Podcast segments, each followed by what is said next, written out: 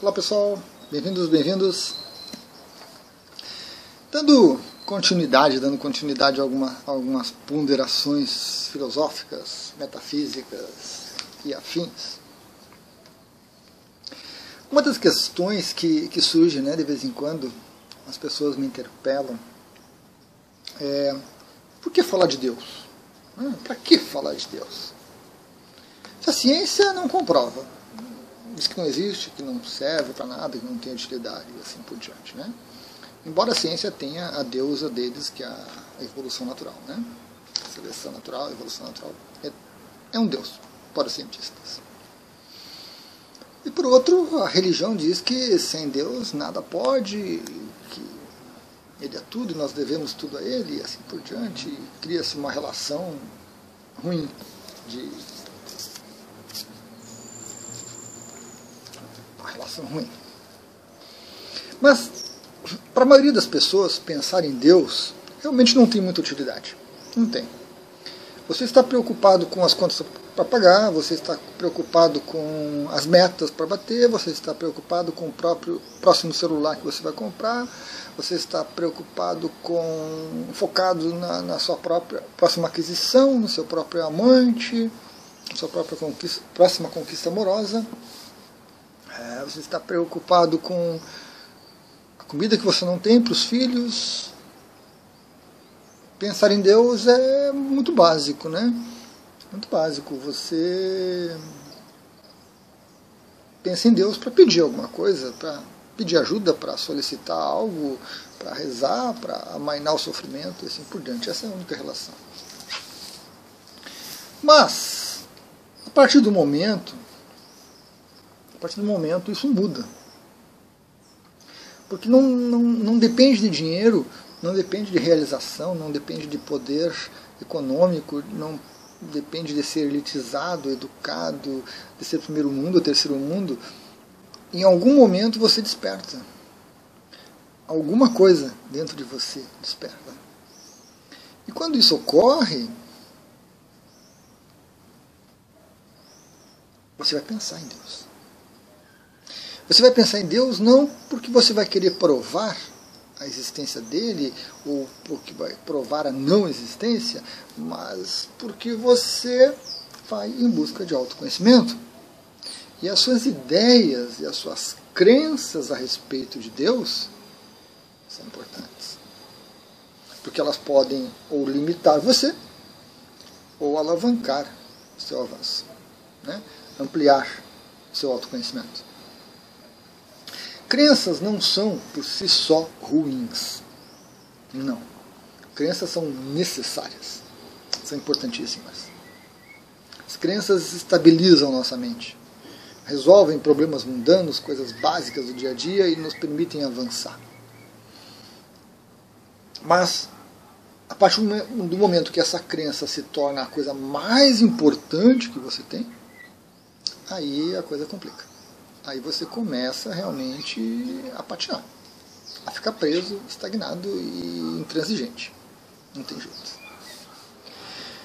Então, dependendo de cada pessoa, do ritmo de vida, do processo de cada um, chega um momento que você vai falar em Deus, você vai pensar em Deus, você vai buscar informações sobre Deus, você vai rever os seus conhecimentos e as suas necessidades de um Deus, de um Criador.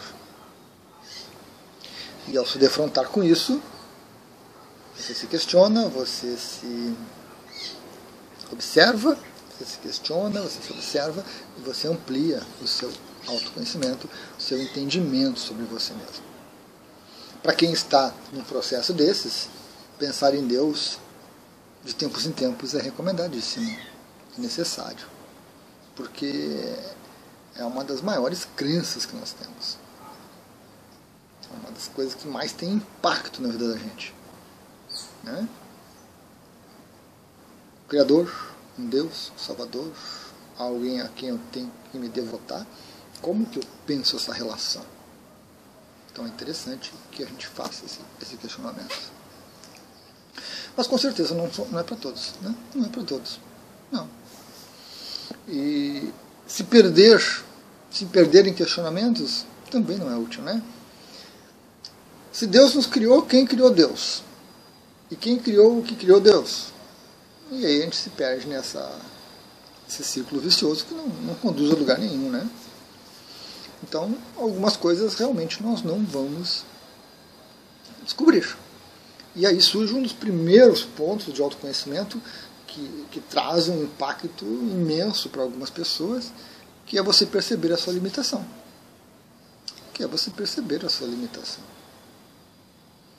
E as pessoas, em geral, não gostam de limitação. O ego não gosta de limitação. O ego pensa num crescimento exponencial. O ego pensa num crescimento logarítmico, está sempre buscando mais. Ele imagina que o amanhã é sempre mais. E a limitação surge. A ideia que eu postei num vídeo anterior de que você não consegue chegar a Deus diretamente para muitas pessoas é uma ofensa, é algo assim, é uma agressão. E no meu entendimento é uma das coisas mais naturais que existe.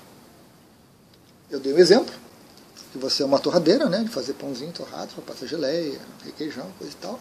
Você liga na energia da sua casa, 110, 220, e ela funciona e faz torradas.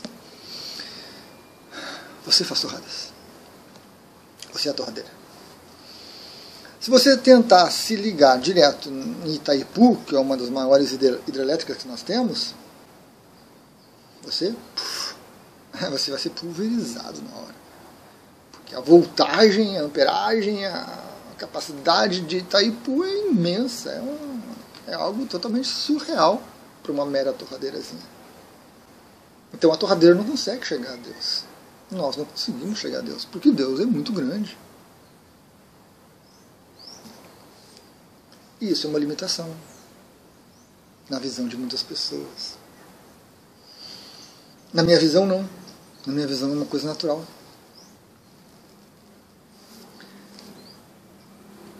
E aí surge um questionamento muito interessante que é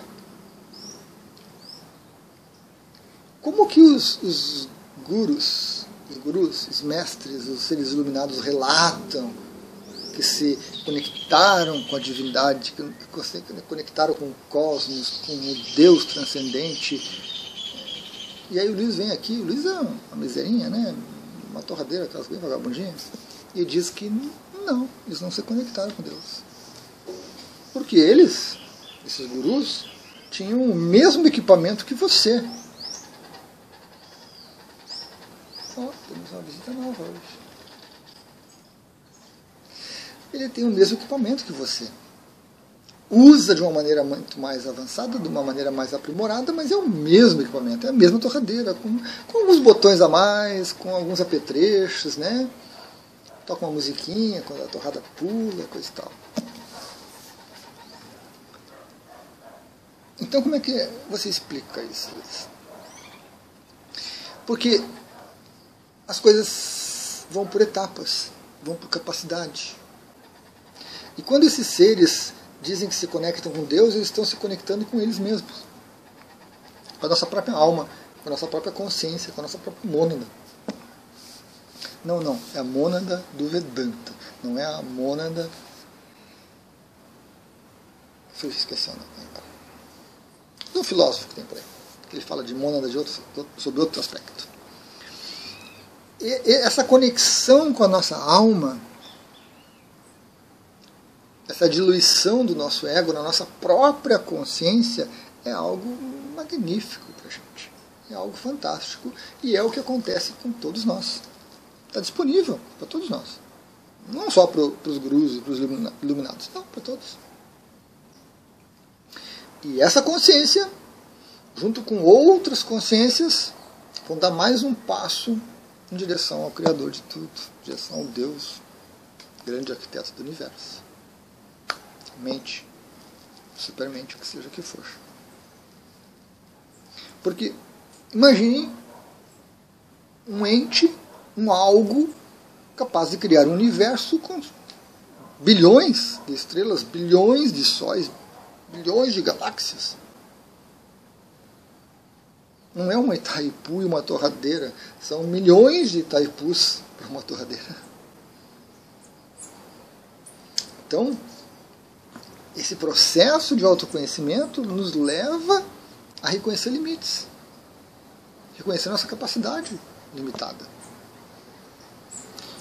E, e se você não consegue se olhar sobre esse aspecto, você tem problemas. Desculpe. Preciso ser sincero. Você tem problemas. Seu ego está muito forte. Seu ego está muito aflorado, está muito transigente, muito encastelado, porque ele acha que ele é o centro do universo. A gente traz ainda essa concepção cristã de que tudo girava ao redor do nosso umbigo. Pois alguns cientistas mostraram que não, e que não, e que não, e que não. E hoje a gente percebe que realmente não mesmo. Não mesmo.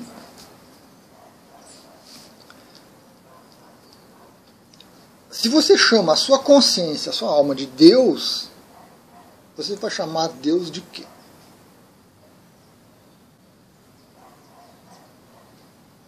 Né? Fica difícil, fica muito difícil. E essa ilusão permeia muitas mentes, muitas mentes brilhantes que nós tivemos por aí. Muitas mentes brilhantes. Pela época, pelo nível de evolução que cada um alcançou, pelo potencial de compreensão que cada um teve, pela maneira como muitas, muitos deles tiveram de passar essa informação, porque é muito difícil falar algo, falar sobre algo que está além da mente. É muito difícil falar, traduzir isso. Está além da nossa mente. Então, muitas vezes foi a forma com que eles conseguiram expressar, para que as pessoas tivessem uma compreensão. Provavelmente, no fundo, eles sabiam que não, que havia algo diferente, mas que eles ainda não conseguiam traduzir, né? que eles ainda não conseguiam abordar adequadamente. E provavelmente nem foram inquiridos sobre isso. As pessoas daquela época também não, não tinham um nível de pensamento tão avançado em questões filosóficas, metafísicas. Né? Hoje em dia nós temos. Hoje em dia nós temos essa possibilidade de uma pessoa como eu, aqui no Brasil, um país de terceiro mundo, com acesso à internet, com acesso a alguns livros, com acesso ao, ao conhecimento, questionar, ponderar, com um pouco de tempo para me dedicar a esse tipo de coisa. Então, cada vez mais nós temos pessoas como eu. Eu não sou uma raridade, um ser especial, não. Eu sou como muitos outros pelo planeta hoje estão fazendo a mesma coisa. Tenho diferenças. Claro, todos nós somos um pouco diferentes, né? Muitos se perdem porque abraçam certas crenças, não conseguem aprofundar o autoconhecimento. Muitos se perdem porque desanimam, se decepcionam com o que estão vendo, porque percebem que o ego não vai adiante.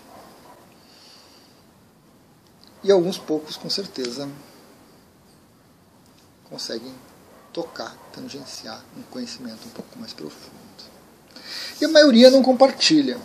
Né? A maioria não compartilha.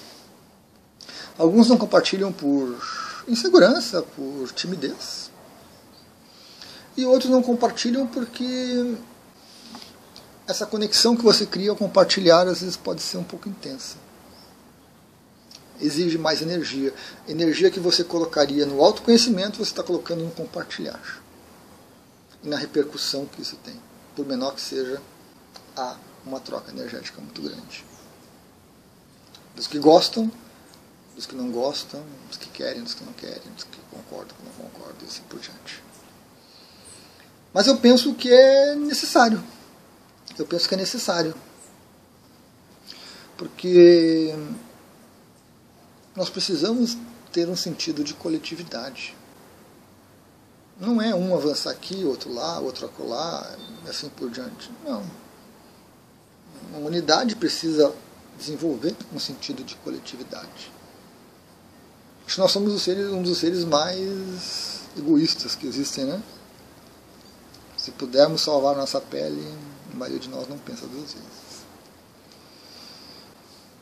E uma nova consciência só vai surgir no mundo a partir do momento que a gente começar a pensar no outro. Começar a compartilhar. Sem querer convencer, sem querer vencer, sem querer cooptar o outro para as suas próprias ideias. Então nós temos essas questões aí interessantes, né? que em alguns momentos valem a pena pensar, valem a pena ponderar. Boas fontes, boa literatura é fundamental. É fundamental. Um livro que eu não faz tempo que eu não cito, né? o Aurobindo, pequenininho, pequenininho. Excelente livro do Aurobindo. Não concordo com tudo o que ele fala, não concordo com toda a visão dele, mas há muito conhecimento e há muito insight no que ele fala, no que ele pensa, no que ele escreve, no que ele compartilha. Então vale a pena. Assim como Ken Wilber, é, assim como Krishnamurti, um outro. Osho traz muita coisa interessante, mas com um pouquinho mais de cuidado com Osho. Todos humanos. Isso é importante. Aurobindo não é mais do que eu ou do que você.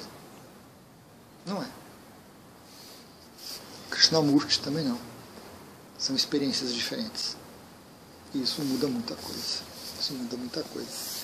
Nesse nosso ego ávido por degraus, ávido por hierarquias, é importante